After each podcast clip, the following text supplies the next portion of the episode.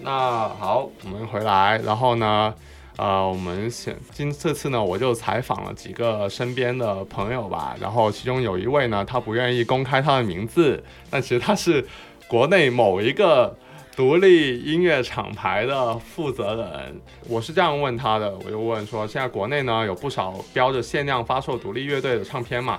那本来其实我们是希望给乐迷提供一些更有价值的收藏。但很多时候呢，一出来就被黄牛抢光了，然后高价的转手。那你作为这个乐队的成员啊，还有就是运营厂牌的人，你这个怎么看这个事情呢？其实如果发生在你身上，你会采取什么措施去应对吗？还有就是你希望买到唱片的乐迷啊，怎么去对待你出版的这些唱片呢？呃，大家好，我是小吉的朋友，然后小吉问了我几个问题。说想看一下我的意见，然后第一个问题就是说，作为一个厂牌的人是怎么看待黄牛高价转手唱片这种现象？首先，我是觉得你要是把唱片当成是一种商品或者是收藏品来看待的话，它无无论如何都会有被人炒的理由还有空间的，因为这本质上是一个供需关系嘛，只要你少了东西，它就肯定会有溢价的行为。呃，就算你印很多唱片，然后炒的也会说，哦，这是再版会更值钱，这是错版，这会更值钱，这是测试版，这是宣传盘，所以会更值钱。就它总有一个炒的理由的。呃，所以我觉得这种现象其实是不可避免的，呃，也是广泛存在的。但是国内这种现象最近好像比较特别。因为这两年，特就近两三年多了很多人关注国内独立音乐这一块，然后很多人他不会去听，甚至也不会去了解这个乐队，但是他看到，呃，你这个唱片它是限量的，他就会有想去把它买下来并转手这种现象，然后我觉得这是特别不好的。但是我觉得造成国内这种现象的归根结底原因，就是我们没有一个很好的唱片文化，可以体现在几点吧。第一个就是有些乐迷他没有把唱片，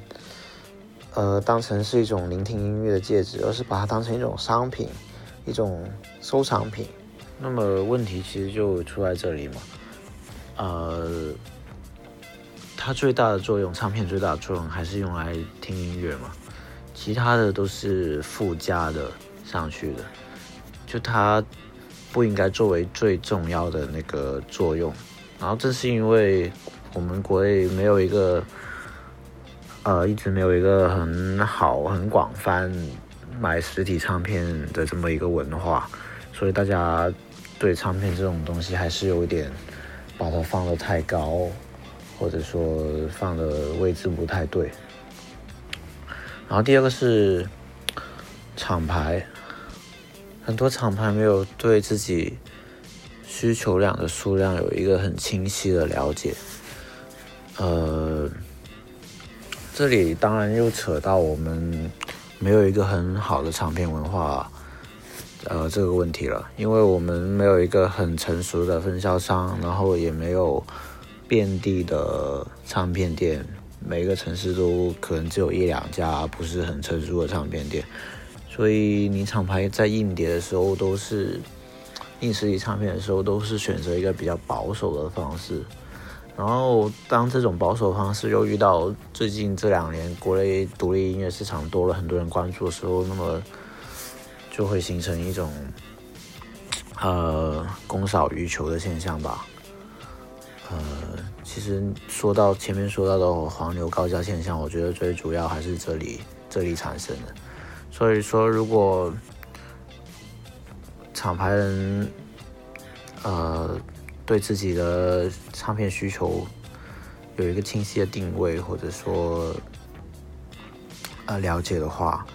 那么那么呃就不会应该就会减少像供。供少于求这种现象吧。然后第二个问题是，如果发生在我身上，会采取什么措施？我觉得其实很简单吧，本本质就是供求关系。你既然有这么多人有需求你的唱片，那么你想想让它价格下去，当然就是继续多印唱片嘛。这这个其实很简单。然后我第三个问题是，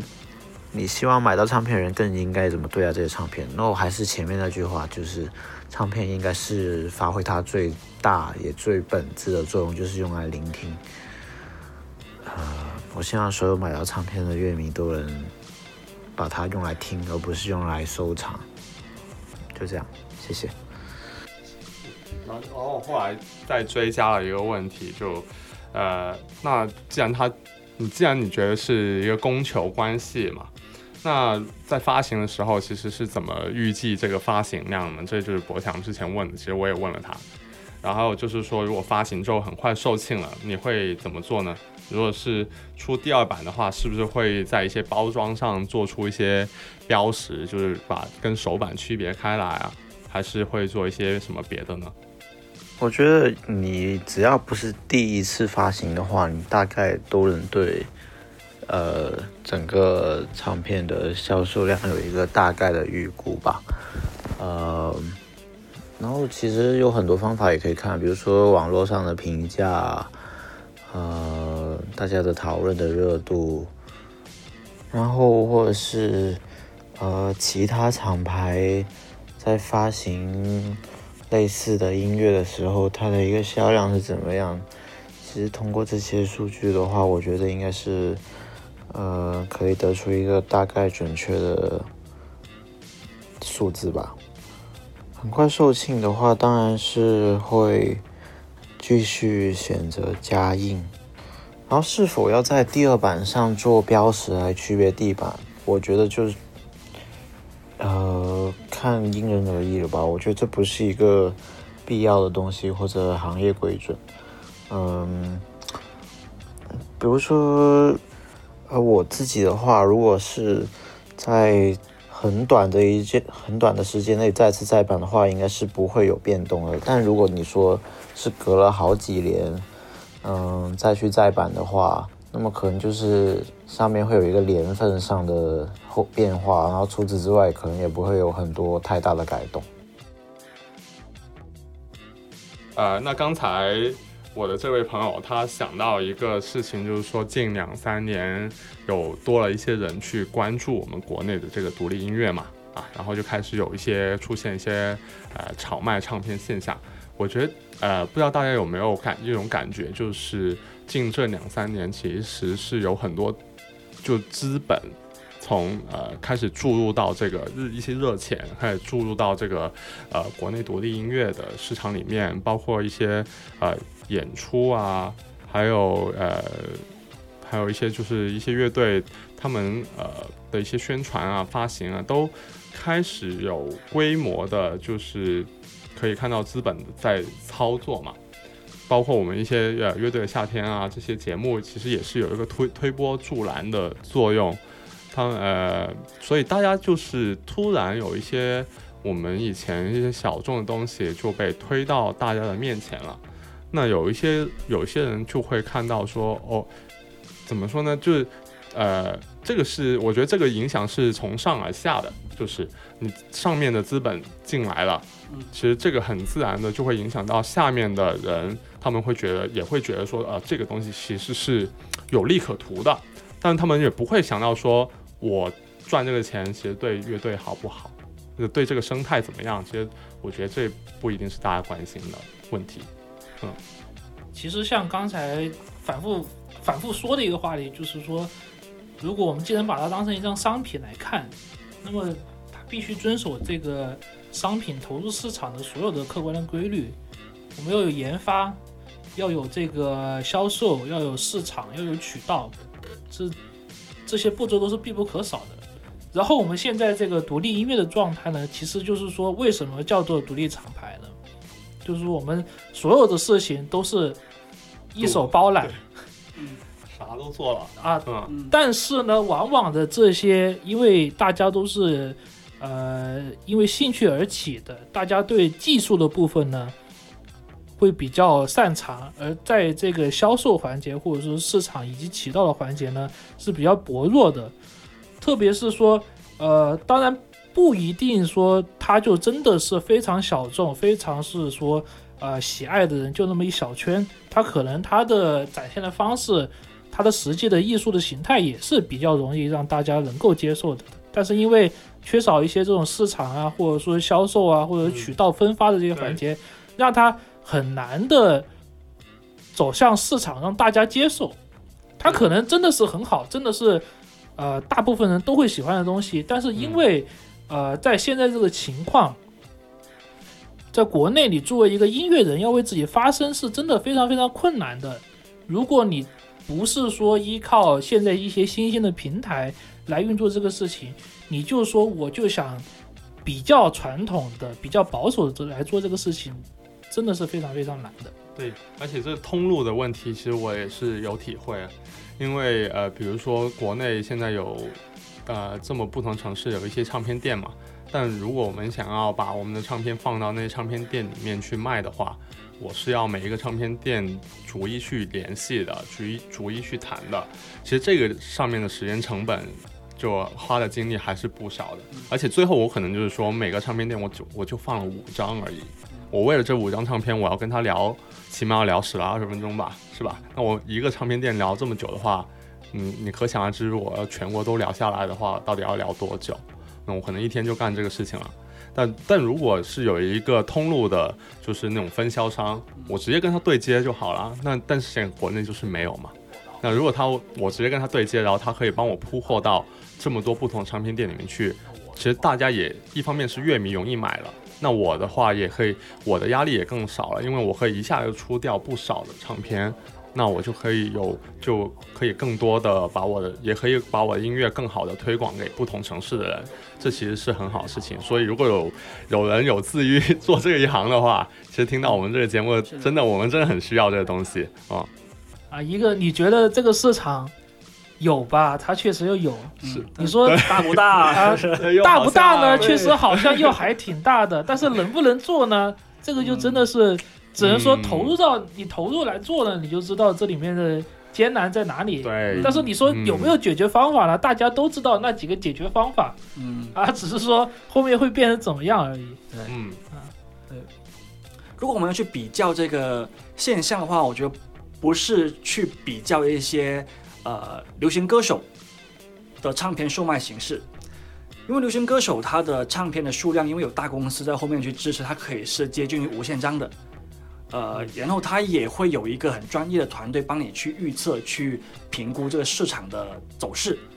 我觉得更应该去比较的，可能就是演唱会或者是现场演出的这样一些门票的数量。因为不管你是再大牌的、再商业化完全的歌手，他的演唱会的坐席都是限量的。包括你说周杰伦、陈奕迅，他们都是一票难求，然后大家也会很乐意去买那些炒到几千块钱一张的门票的嘛。那所以我会想起呢，之前有一个我很喜欢的香港的歌手，他虽然有公司，但他的运作模式还是挺挺独立的。那他也会遇到了他的演唱会，虽然是有几千个座位的规模，但是也是遇到黄牛炒票的情的情况。那最后他也确实是被迫无奈呢，是选了一种非常原始的方式去售票，就是发 email。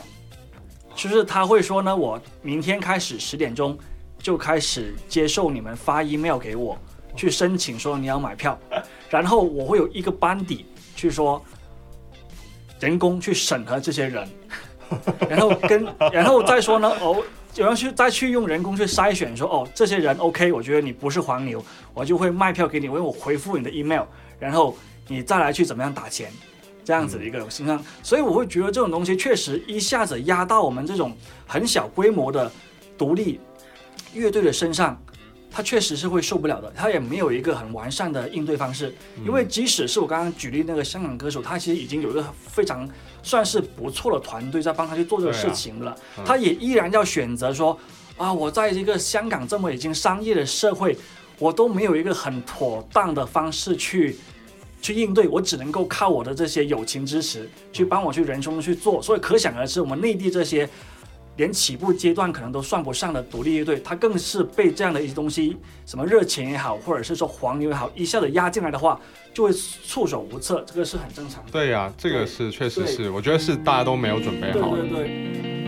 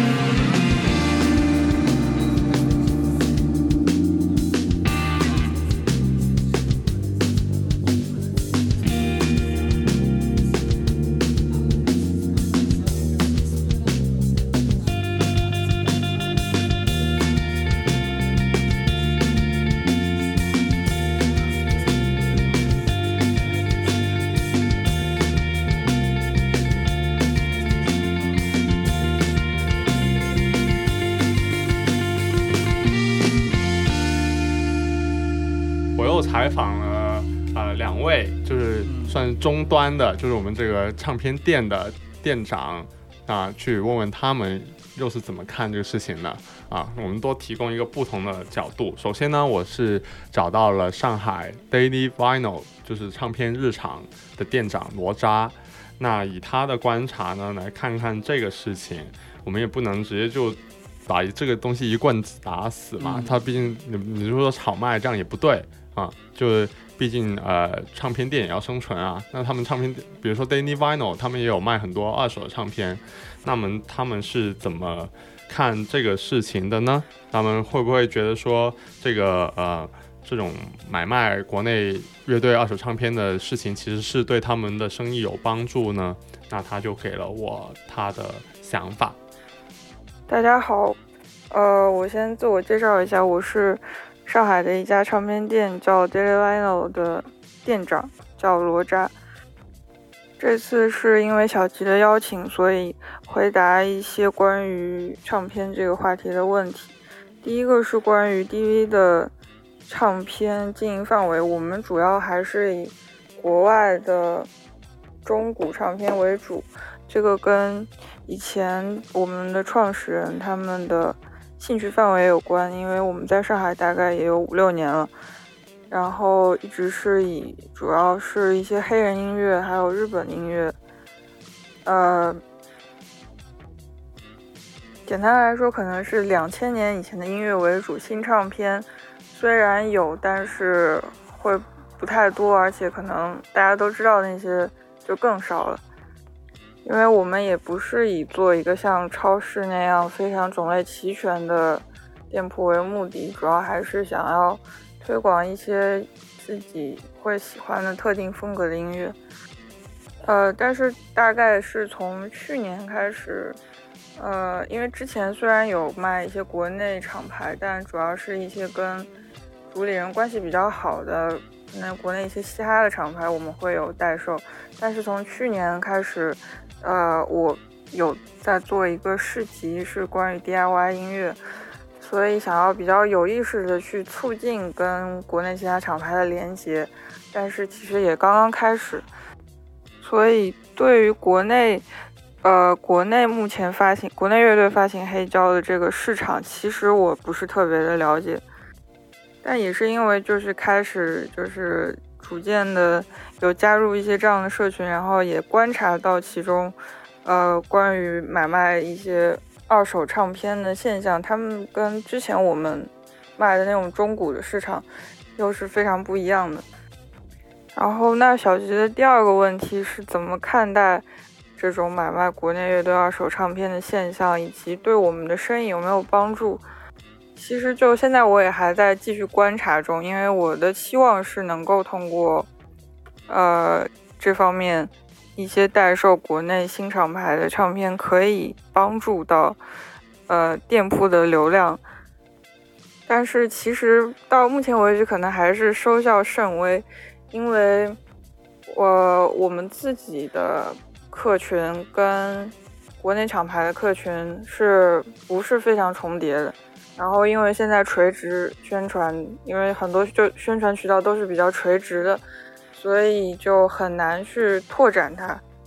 然后也因此，所以才会有一些呃顾客会提到的一种叫捡漏现象。其实捡漏就是一个。引流失败和宣传错位的结果，也就是可能在二手市场上，闲鱼上，比方说已经价格炒到超出原价很多的一张唱片，但是在我们店里还就是有很多静静的躺着，然后原价销售，但是无人 问津着。就据我的观察，当然我现在也还在观察中，我可能会不断的修正我的结论。也就是可能传统意义上的唱片店的顾客，或者说我们以前的顾客，还是以那种陶碟或者更偏向 DJ 和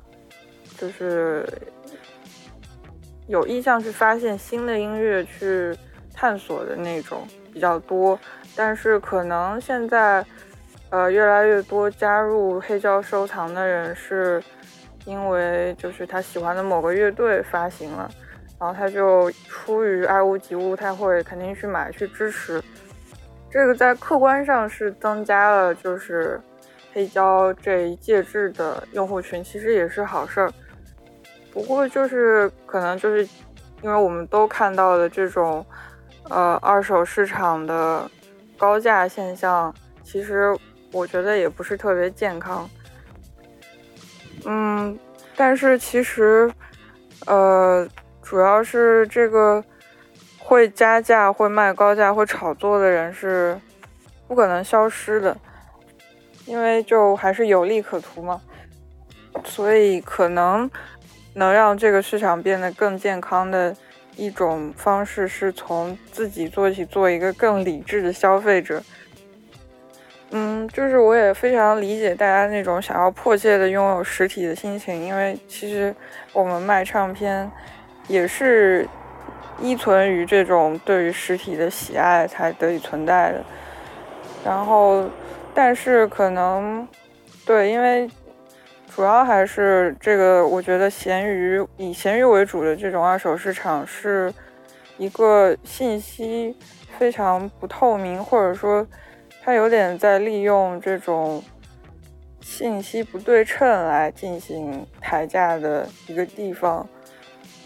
就是可能在上面价格还是会虚高的。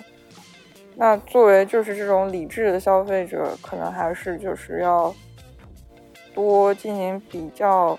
然后多了解一下这个黑胶这个市场整个市场领域，而不仅仅只是可能呃。一个厂牌或者一个乐队的发行。然后因为就是这种二手唱片的，当然它的获益是不会到乐队手里的，乐队手里的那个得到的钱都是一定的。像我知道的这种通过消费者的自律来打击市场溢价，相对我觉得还是比较有效果的例子是。每一年的上海电影节，其实黄牛的炒作票价的现象也非常严重。但是经过这些年来的，可以说是影迷的自我教育，所以大家会就一部分人吧，并且在发展更多的人在有意识的去拒绝购买，然后拒绝购买黄牛票，就是涨价溢价太多的黄牛票，然后去。其实这样的行为是可以直接从根本上就是去促进这个市场能够发展的更健康一些。嗯，或者说这样说从根本上可能有点夸张，但是至少我觉得这个属于就是大家力所能及的事情。就我从一个可以说我是就是既是一个黑胶的听众，也是一个买卖黑胶的人的角度来说。当然，这可能是比较理想化的状况。就是其实我是希望，我更希望把盘卖给听的人，然后不是卖给 用来投资或者只是放着什么都不干的人。这可能是一种比较一厢情愿的状况。但是我觉得，就一张黑胶如果不能被听，是很不幸的。那我可能这样讲，老板就会骂我。就现在做事情这么难，还要这么多要求，能卖出去，不管卖给谁无所谓了。然后我现在就要赶去另外一个市集摆摊了，生活非常不易。然后谢谢小鸡，非常不易，我们谢谢小鸡。对啊，生活非常不易。以上就是来自 Daily Vinyl 店长罗扎的一个心声啦。我觉得他也讲得很好。嗯，他从自己的角度，首先他是一个乐迷吧，就是黑胶的爱好者，然后又是卖这个黑胶的人，所以想必他的心情也是很复杂。刚刚听完 Daily Vinyl 呃罗扎的呃感受之后，我们再来听听那个广州呃唱片店龙头企业 真音堂 老板阿蒙。他又是怎么看这个事情的？因为广州这么大一个城市，现在其实真正的唱片店好像真的没有几家。那真音堂其实是在体育西横街上面做的挺好，也做出了一些社区氛围的一个这么一个店。那他们主打的可能是呃 jazz、funk 这些比较多，但是呢，其实呃店长呢还是花了很多。呃，心思啊，在每天就是上新，他写这些唱片的介绍啊之类的，还是挺花心思的，也是一个爱乐之人吧。那听听他怎么说的。大家好，我是正音堂的梦。呃，我先来回答第一个问题啊，因为我是一个比较理性的人，所以，呃，我怎么看待？前段时间，这个国内独立一些乐队除了黑胶唱片，呃，发行的数量很少，然后很快就，呃，被人抢购一空，然后随后就在二手网站、二手 APP 上出现高于原价出售的情况。嗯，你我从我来看，我我觉得很难去判断这个事情的呃对与错，呃，因为。你这是一个商品，你既然拿出来卖，然后别人在没有违法的情况下把它买掉，然后也在没有呃违法的情况下把它当做二手商品出售，这应该是没有错的。你要强说它错，我我觉得应该不是这样的。嗯，但肯定会有一些道德上的问题吧，就是你阻止了真正喜欢这些乐队的乐迷去买到他们喜欢的唱片。但是这个问题，我觉得就在这个社会上已经到处都是了，不光是这一方面。像我也很喜欢买乔丹的球鞋，但是我已经近五年没有中过钱了，所以我也很想祝这些鞋贩子全家健康。啊。但是你要具体说他们对与错呢，你很难说他们完全是错的。我觉得是这样啊。然后第二个问题是对我们的生意会有帮助吗？这个从我觉得从近期来看是一分钱的帮助都没有的。呃，但是你要从长长久的远期来看的话，我觉得还是有可能会有的，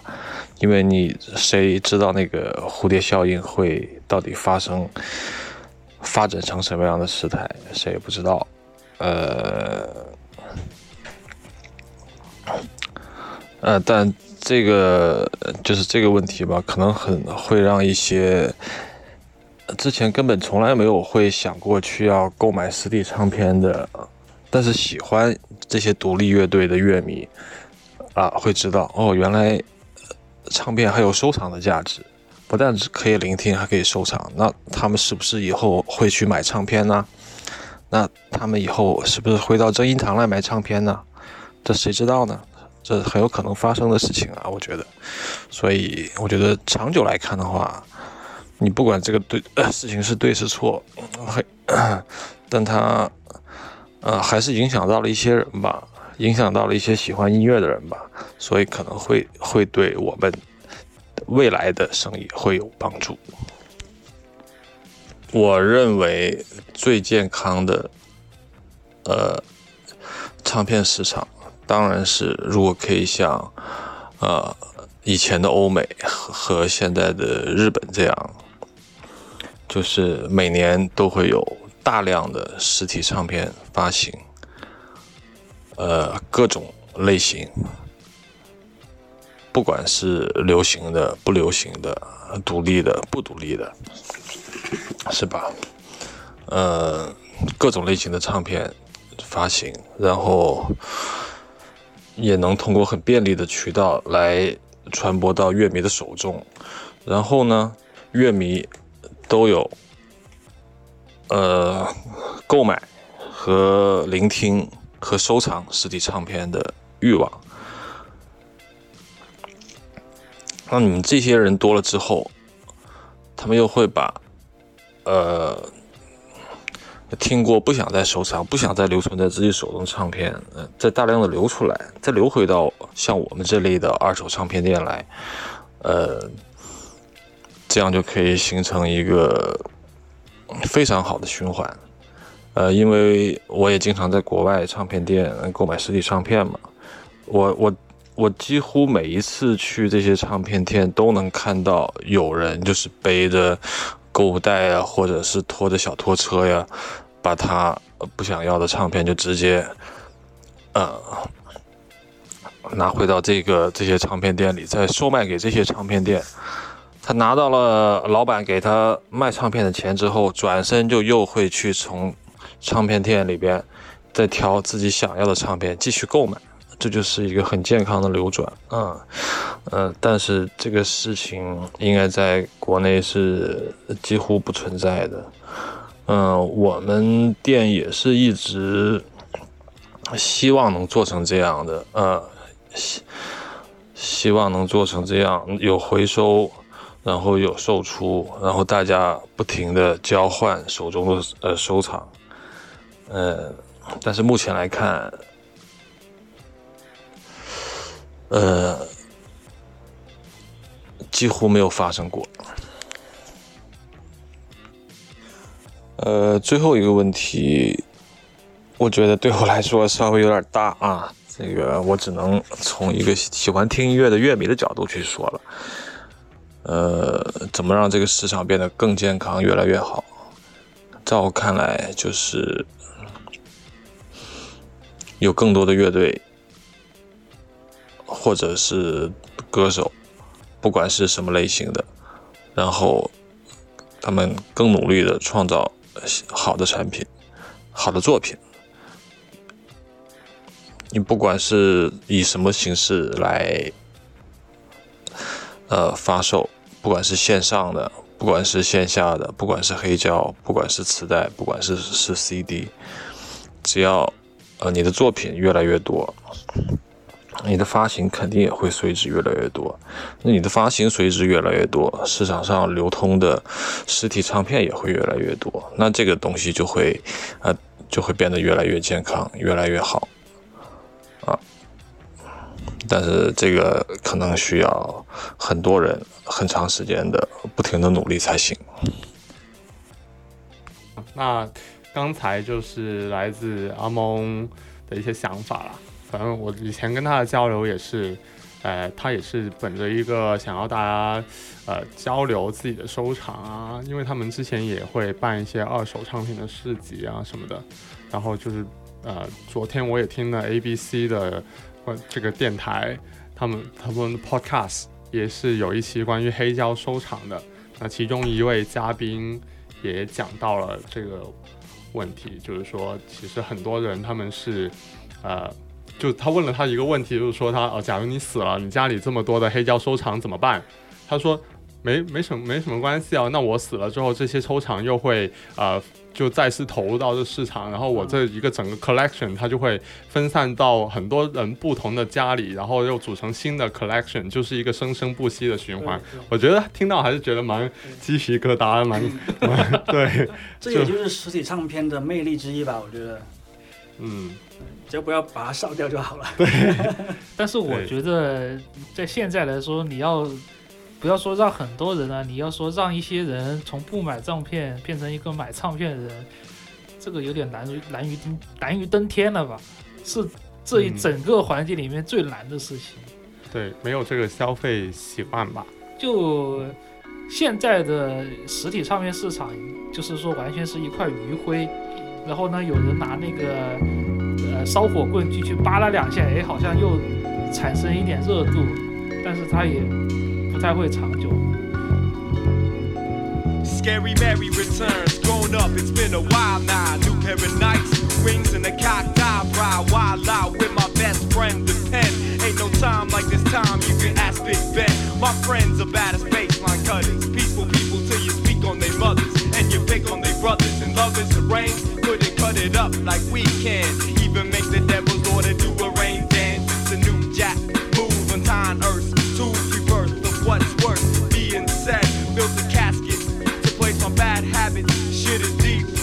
My third eye needs glasses. Take a long walk, cause it's a short life. Don't need a dashiki to be about human rights. Been rocking mics. Spelling love in the page. It's a crazy life. Creative is a creative. creative.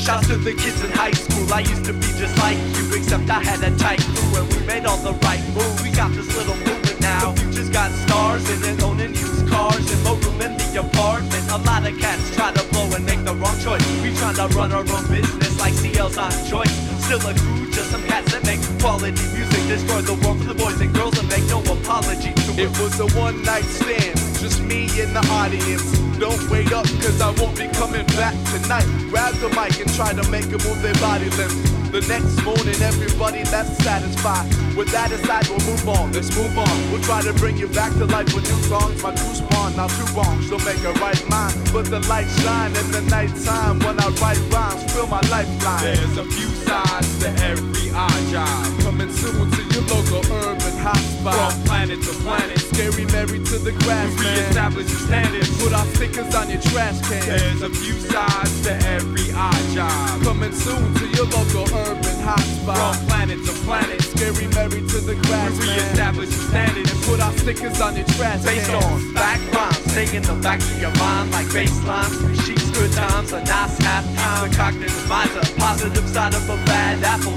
Stomp sand castles and smash mics. Rise on right wall. Page and classify that. And if you craving real drums, we can satisfy that. And if you sick of false tongues, we can pacify that. And as a matter of fact, there ain't no need to pass the mic back. Yeah, they can feel it. The souls are on the tippy toes. Embrace the realness. The people of the city know we came to build this monument from the ground up. Let the sound touch their basement ceilings. And I'm still in house parties using headphones for microphones. Getting love from kids like I did a long time ago. The vinyl goes round and round. It's the center of the galaxy. The vital hold keeps me on this balance beam.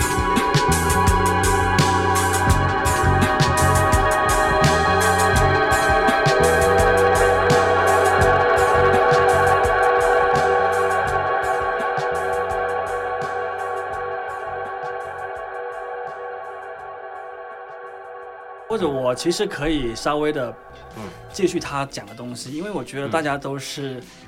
年纪相当的人，可能想法就会确实比较类似。对他确实比我大，但只是说我们就是已经步入了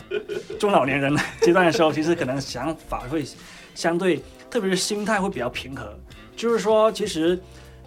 怎么讲呢？就讲的大一点的话，以前其实读书的时候，我们都经历过愤青的年代，就是稍微发现一些觉得跟自己的想法不太一样的，或者说可能觉得不是很公平的东西，你就会觉得想要骂一通。但是慢慢的，其实你会更加的会把这个注意力集中在自己本人的做法，或者说追求上面。就你会发现外面的很多东西，其实它自有自己的规律在运作。那你自己的话，只要做好自己的话，就就也差不多了。就所以像刚刚真英汤老板他也会说呢，他的购买碟的出发点都是基于自己喜爱音乐嘛。他每买一张碟，每把这张碟再卖给别人，他都是出于说我是喜欢这张碟的，我要收藏回来，我要把它给转交给更喜欢的人。嗯我觉得他就是这样的一个出发点的。那像我自己的话呢，我自己收藏碟，我的这个唱片，我几乎每一张都是有自己的回忆跟故事在里面的。嗯比如说刚刚讲到的说，呃，有些人会在现场买了碟之后买十张，他都交给乐队去签名，然后再往上卖，因为签上名就会卖更贵一点嘛。但我自己的话呢，我是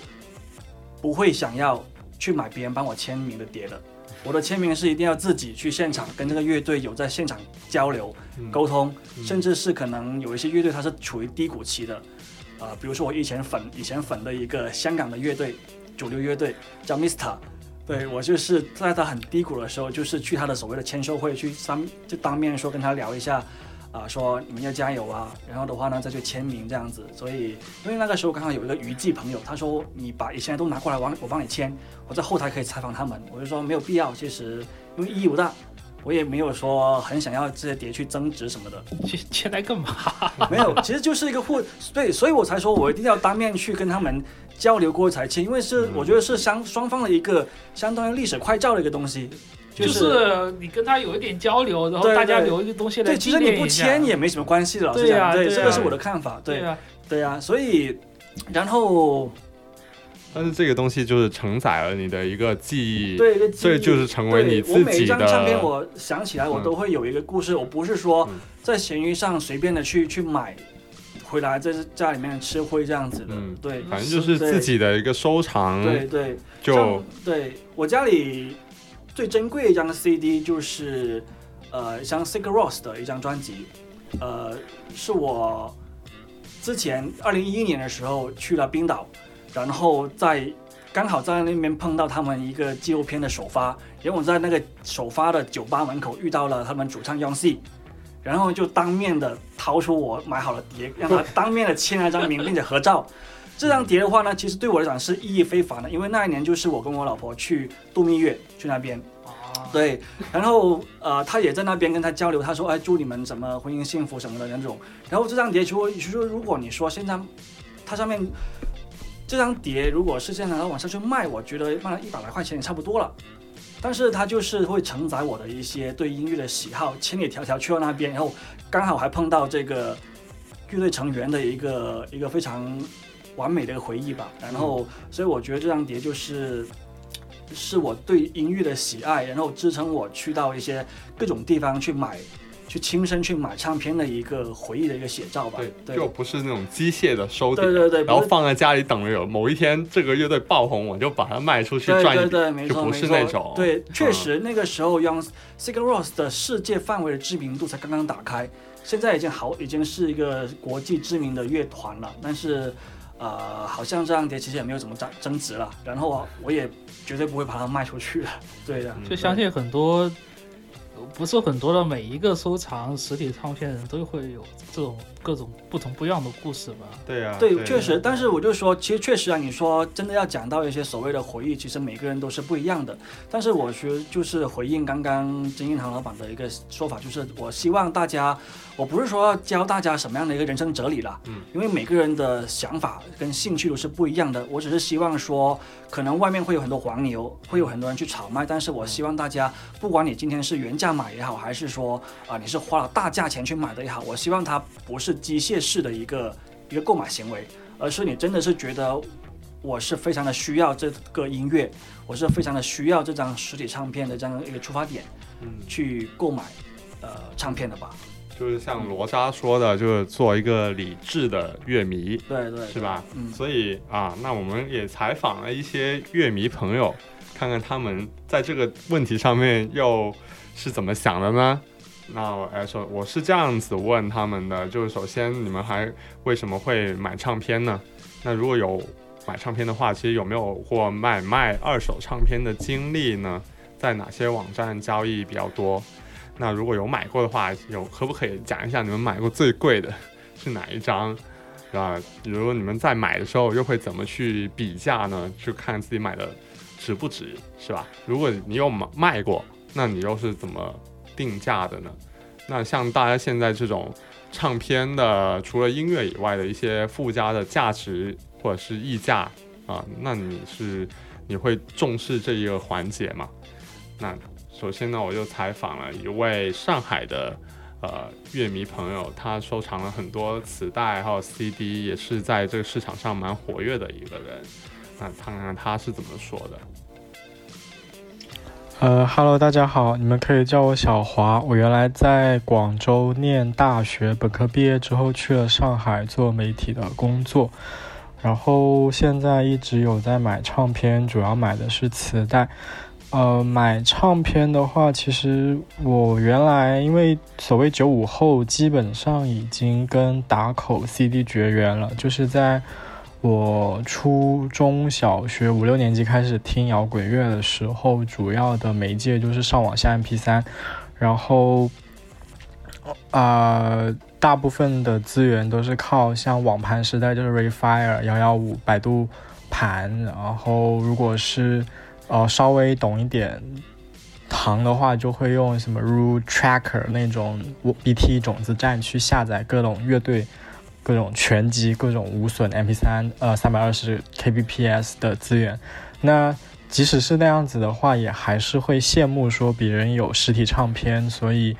那个时候就零零散散也买过一些，就是算是末班车的打口吧，就大概价钱可能是十多块到四十多块钱一张碟，有的是。漏切的，有的是打口的，然后有的可能屏比较差，whatever，反正就是还是会买一些碟，不过买的不多。然后上大学之后是有一年去了一趟印尼，参加了一个音乐节，然后那个音乐节叫 Y Festival，里面乐队很多，感受到就是当地的那个独立音乐的 scene 非常发达，它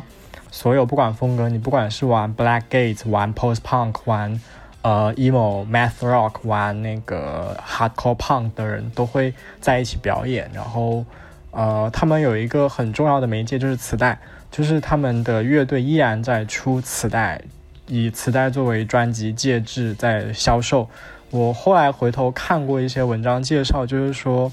呃，他们磁带有些时候甚至只是一个 promote，是一个推销的作用，它会吸引大家回头去上网付费下载，或者说付费购买 CD 版，所以 CD 磁带变成一种非常容易复制、自制跟交换的一个媒介。然后我当时就买了两三盘磁带带回国，一直因为没有介质就没有听，后来就是去上网买了一个就。工作以后有一点钱了，就买了那个索尼的一部面包机级的一个随身听，就大概一两百块钱，然后也不是最好的那种，但大概能凑合用。然后就开始听磁带，然后感受到，就可能是一方面是确实模拟音跟不同跟数码的声音不一样，另一方面可能是所谓的情怀附加值，就觉得啊，有唱片，然后放到机器里，再戴耳机去听，有一种仪式感。就觉得确实跟以前光靠呃下载或者后来直接全部用虾米、网易云还有 YouTube 上找歌的那种，还有 Bandcamp 上面找歌的感觉完全不一样，有实体很好，所以就开始买大量的买磁带，然后呃买的话一开始是只知道说有淘宝上有一些是呃乐队的新出版，就特别像齐秦音像会做，然后像珊瑚啊，像兵马司、旧天堂书店，他们都有一些出一些磁带版本的唱片有买回来，然后刚刚里面质量就参差不齐，这个质量指的是那个。就做磁带上的那个音质上的，七七当然好，然后旧天堂也很好，兵马司也不错，但有一些做的感觉就不是那么回事。然后后面就买更多的就是买那种美版的，呃，有些中介商从海外海淘回来的那种，呃，二手的美版磁带，或者说是老一批的那种老玩家剩下来的那些二手的打口或者扎眼的磁带，就。只要是我喜欢的，或者说我觉得好的东西，如果我有钱，我都会买回来。比如，呃，买的最多的可能是极端金属，就是因为我原来是不怎么听黑死敲这一类东西的，那是因为去了趟印尼，然后感受到当地特别是惨死那种东西，它那个场景非常发达，然后很有震慑力。之后我回过头就开始听那种呃欧美的经典的黑死敲。然后这里的，特别是八十年代末到九十年代的重要的介质就是磁带，而且国内有大量的那种，不管是品相好的打口或者漏切的那种，像圆盒一样的极端金属磁带都很多，然后那种东西就买回来听了很多很多。那买卖二手唱片的经历就很多，因为磁带本身已经不是一个。很重要的介质了，大部分即使现在有所谓的磁带复兴或者黑胶复兴，那大部分音乐人他出唱片的介质还是 CD，呃，所以基本上我只要买磁带就很容易买到二手的，呃，就目前来讲的话，我觉得交易的最多的两个地方，一个就是闲鱼，一个就是微信群。那微信群有两种，一种是那种中介商，他从海外海淘了很多回来。然后他再以拍卖的形式去卖出去，那这种群它好处就是呃货源多量大，坏处就是逼你每天盯着看，然后很很容易过度消费、冲动消费，因为拍卖是一个竞价的过程，会让人很上瘾或者说很冲动，那而且价格可能会过高，就溢价很严重。然后微信群的另外一种就是那种朋辈之间的交友群，但朋辈其实大部分那些成员都算是中年男人，就是比我大很多。但因为他们很早就开始收磁带，然后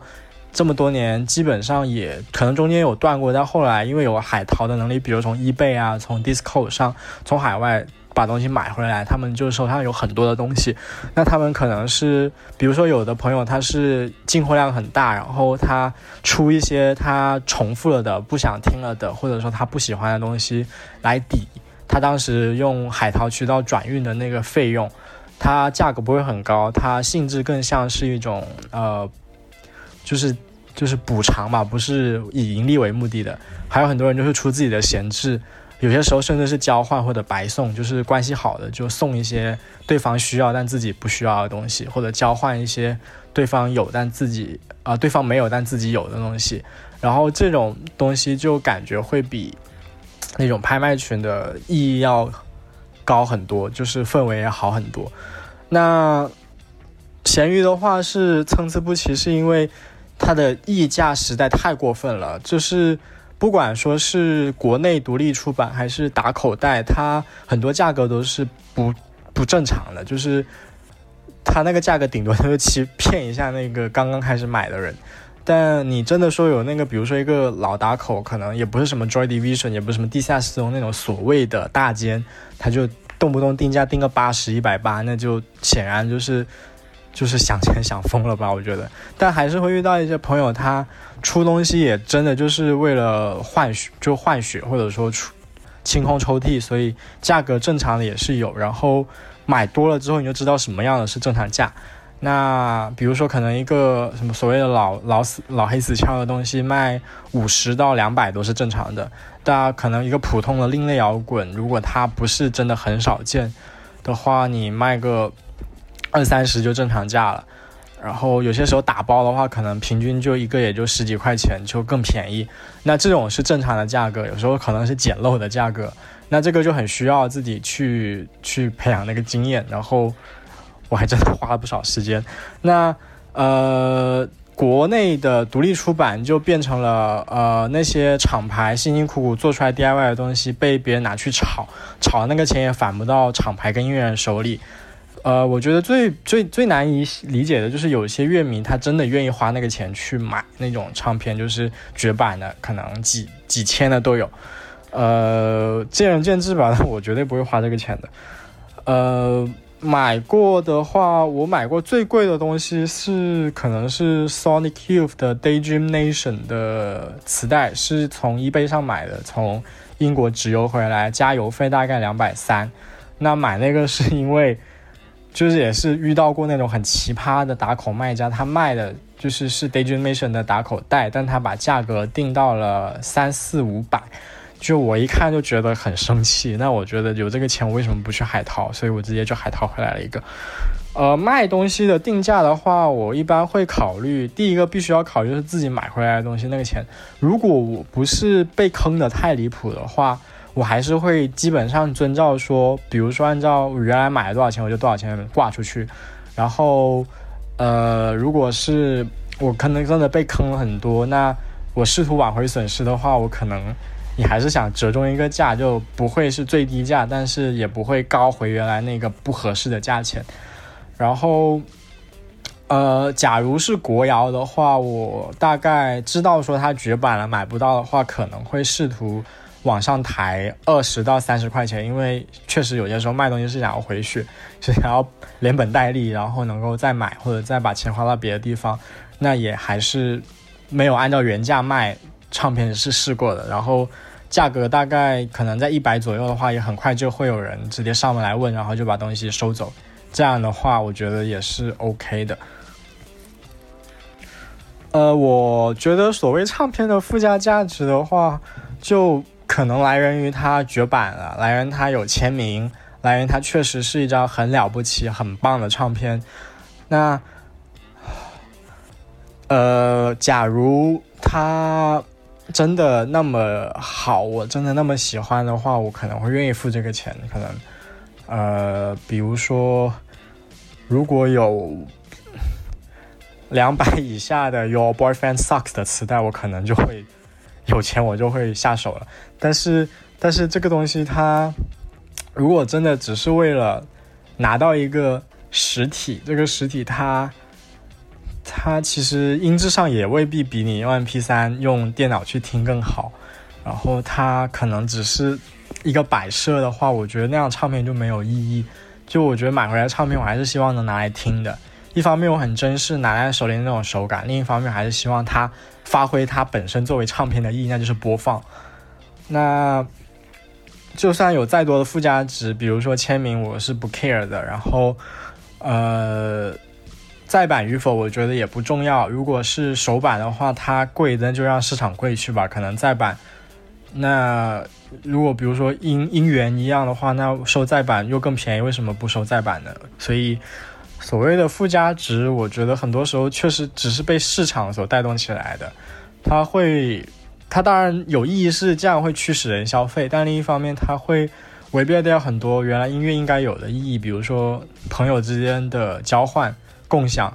然后给那种小厂牌、给 DIY 的音乐人的那种支持。如果只是不停的去翻炒的话，那这些钱其实也根本就到不了音乐人手里啊。那你还不如去网易云上付费买一张专辑，说不定还能把那个版权的钱给到音乐人手里呢。啊，这位就是比较，这位就是比较理性的乐迷的想法吧，对吧？就是他，我感觉他卖东西的价钱也挺实在的，买的最贵的也就是一张两百多的磁带而已。但是我觉得能花很多钱来买实体唱片。的人理智还剩多少？来去判断。所以其实所谓的花很多钱，并不是说一定要每次都要打包的这样买一箱两箱嘛。就是可能你偶尔遇到一张真的很珍贵的，高了可能比原价三四倍，咬咬牙有时候还是会买的。我就觉得呃，小华他就是那种。他会又会比价，而且确实他也付出了很多时间和在这个市场上去学习的。对，嗯，而且就是我相信他也有吃过亏啦，其实嗯啊，会，但是所以他最后就，但是他最后就是，呃，也希望大家不要对乱花钱吧，在这上面，然后嗯他自己卖的也很实在，所以就我觉得是不错的。如果能多一些这样的人，我觉得这个市场会会比挺好的。小华给我一个非常好的一个观点，就是他所认为的唱片的附加值是仅限于唱片本身的，嗯，而不在于说它上面有没有签名，嗯它上面有没有说是什么绝版、首版，嗯他其实不是很在意这些东西。嗯，对我也是有这样的一个呃想法跟经历吧，就是上上次刚刚讲到说去广州一个独立音乐人 Hoover 家里去拍东西嘛，他上面他的录音室里面贴着一张万青跟田梅浩巡演的时候的一张海报。所以你看那个时候呢，就是万青还需要跟编辑巡演嘛，所以名气还没起来。然后这张海报上面是有着万青全员的签名的，我看到的时候就觉得第一反应就是非常的羡慕。但是我转念一想，这样东西很珍贵，但如果他把他送给我，其实我觉得有没有什么意义呢？好像意义也不大，因为这个签名不是我去当面去拿过来的，是他已经签好的。其实我也对他们的签名没什么兴趣，所以我觉得就是回应刚刚小华的一个观点，就是觉得说这个东西，唱片也好，海报也好，什么签名不签名也好，还是看你自己对于自己的一个价值观的一个一个考量吧。这边也收集了几位资深乐迷的呃反馈，关于唱片的，那他们就是以文字的形式回复我的，所以我就大概的总结一下吧。首先，这是一位来自女一位女生的反馈，她也是经常买唱片的，我都帮她带过不少货。那她就是说呢，首先她为什么会买唱片呢？就她觉得唱片就像实体书一样，承载了不仅仅是音乐或者文字的作品，里面还会有包含了很多关于摄影啊、设计跟包装上的用心，偶尔里面还会有一些特制的小礼物这样子。那通过这些呃小小的心思，能够凑成一个更完整的整张专题的主题，呃，整张专辑的主题。那团队想要传达的内容呢，这样的一个呃完整的唱片会能够表达的更完整一点。那比如说，在唱片的歌词本里面，你可以了解到每首歌不同的制作人，甚至可以了解到专辑的摄影师、化妆师等等。因为一张专辑不只是那家公司或者那位歌手的作品，还是属于每一位参与过的成员的作品。那当你了解的越来越多之后，久而久之，你就会对里面的某一位成员，即使不是歌手本身，你会对里面的某一位成员的风格有了识别能力。比如说蔡德才，他就是一位编曲跟监制，那他在呃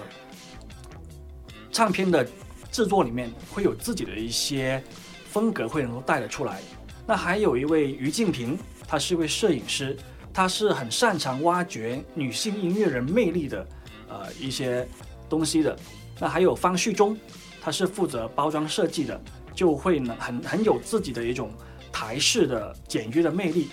那这些在流媒体的时代里面都很难去感受得到。他说他说呢，讲到这里要特别的提一下，他最惊喜的追名林琴的一张专辑叫《平成风俗》。那就是集这些设计啊、包装一个大成的一个存在。然后关于二手唱片的买卖的话呢，他自己也是经常去买卖的。那有很多呢，甚至是花了原价的好几倍价钱买到的。那最上一次入手的是一位香港女歌手的专辑，因为这些专辑呢，呃，这位女歌手的专辑呢，其实已经出现了很多年的了。但是呢，呃，因为那个时候这些专辑刚出的时候，那个时候这位女生她是还没有这个能力去购买，年纪也比较小。那所以呢，只有等到现在了，才能够有这个能力跟机会去购买。那虽然这个价格涨了很多，但是她也觉得是值得的。那还有一些呢，是以前根本上没有注意到的一些沧海遗珠，比如说一个叫普普乐团的。入洗衣店咁緊急掣，就是粤语的一个玩梗的一个专辑名的首版，它也是最近呢才发掘了这样的一个乐团的音乐，然后呢，赶紧把它给收进来。那这些东西都是属于以前小时候没有能力或者怎样是错过的，那现在作为一个补偿，所以即使价格会有高，但是也觉得是值得的。嗯，那讲到唱片的附加值吧，他，那讲到，那下一个就是讲到唱片的附加值，比如说它唱唱片会不会升值，他其实也蛮在意的，但是呢，在这个之前，他更在意的是这些唱片是不是真的是自己喜欢的。所以呢，虽然说有些唱片经过一段时间之后确实会升值，但是其实并没有太大的影响，因为他也不指望说通过这张唱片去挣钱。比如上面提到的普普乐团的首版 CD，现在已经是绝版的了，外面也是卖的越来越贵。如果现在不买的话呢，以后会更贵，所以他就赶紧买了。那包括有很多，那包括今天聊的一些独立乐队唱片被黄牛抢购炒卖的事件，他会觉得吧，首先这个真证，首先这个证明了这些乐队真的红了。但到底是因为什么红的呢？这个被抬高的价格本身会不会有水分呢？会不会是有价没有市呢？这些问题其实都值得乐队本身以及他们可能的，呃，以及他们的经纪公司或者厂牌去思考的。然后更重要的是做好下一步的规划。对于乐迷来说呢，他会觉得一定要根据自己的消费能力以及喜欢的程度来决定是否购买，因为有可能你过几年就不再喜欢了。而那些真正喜欢的人又不一定买得到这张唱片，到时候他们也没有现在那么红了，唱片也难以转手，这样其实你就会浪费了一张唱片。那黄牛的话，他的对于黄牛的观点吧，他会觉得只要你不发死人财，就还是可以接受的。就也就是说，只要你没有突破一些道德底线的话呢，一切都交给市场吧，因为毕竟这个炒卖市场确实是存在的。那谁叫你不早点喜欢上这张唱片呢？嗯，就是这个，后面差不多了。然后有没有其他特别的、不一样的，或唱反调的？嗯，看一下啊，后面呢其实都相对比较简单。嗯，然后啊，OK，那这边呢还有三位乐迷呢，他们的。想法其实都是一样的，就是买唱片都是出于自己的喜欢啊，或者是有时候会去帮助增加一下歌手的销量，让他能够挣到钱这样子。那对于这个炒卖现象吧，其实大部分人都觉得说还是一个市场的行为吧。嗯，对，就是一切交给时间，因为首先他们会觉得这个确实证明了乐队的受欢迎程度已经越来越广了。包括乐队也好，还是乐迷也好，可能这次确实没有准备好，但是也应该开始为下一次做好准备了。因为说到底，独立音乐也是一门生意嘛，都是做买卖的。那与乐迷之间能够保持良好的供需关系呢，才能够才能够决定这后面的一些创作的状态。那然后就是大家就。普遍比较乐观，因为觉得说，连黄牛都开始在插手这个独立音乐这个看似份额不大的市场了，那说明这个市场呢，绝对我们绝对不是一个个人肉眼，绝对不是一个个人肉眼所见的那么悲催。那也希望我们独立音乐人能够把这个化为一个对未来的信心，呃，在坚持自我的前提之下，不要迷失了自己，这样子。嗯。好正能量，正能量，对，正能量啊，正能量。这个这这个这番话是来自我觉得可能是汕头最朋克的一位乐迷跟音乐人的一个说法，没想到这么正能量，确实。嗯，反正就是这四位乐迷普遍都会觉得这个在一定程度上是一个可以接受的，偏向于可以一个可以接受的正常的市场行为。嗯。只是因为它来的太突然了，就会让大家觉得突然间接受不了。嗯，对。那博强呢？博强有什么想法吗？我觉得我们还是可能还是要再往往前看，包括说，对啊，之前那个腾讯音乐集团他们提出了说能够帮独立音乐人发唱片，啊，他们有一个这样的企划，就呃，我们先不说他们的动机是什么啊，因为。呃，最近出现了跟腾讯的各种文创事业很多很多相关的事情，所以说现在已经很难去批判他们的这个初心是什么。但是啊、他们提供了一种解决的方法，我相信，啊，有其他的人也会提供其他的解决方法。我觉得这个方面上，呃，是有很大的空间的，因为。啊，你再怎么说实体唱片行业不行，但是音乐本身是一个呃很大的一个市场，很大的一个生意。只是说我们真的真的没有办法，能没有办想不出来办法，怎么说能够在这个足够大的市场里面，呃，它以前是一个红海市场，现在受了受到了技术的冲击，又重新变回一个蓝海市场了。嗯，就是说，反正音乐这种东西吧，肯定是一定会有不断的生产出来，然后不断的会有人去消费的。对，就关键就看你怎么消费这个东西而已。对消费的主体从以前从实体唱片，现在变成一个新的玩意儿而已的，所以也不要太太在意这个实体碟卖的怎么样。可能 就是以后会有新的形式吧。对呀、嗯对呀、对呀、对呀、对呀、嗯，所以大家是怎么想的呢？关于这个问题，其实大家听了这期节目之后，可能你们也会有一些自己的想法。那欢迎大家在这个评论区啊、留下你们的一些意见，或者是对，因为我们可能我们三个人讲，或者是一些呃采访的对象讲，他们可能也没有呃。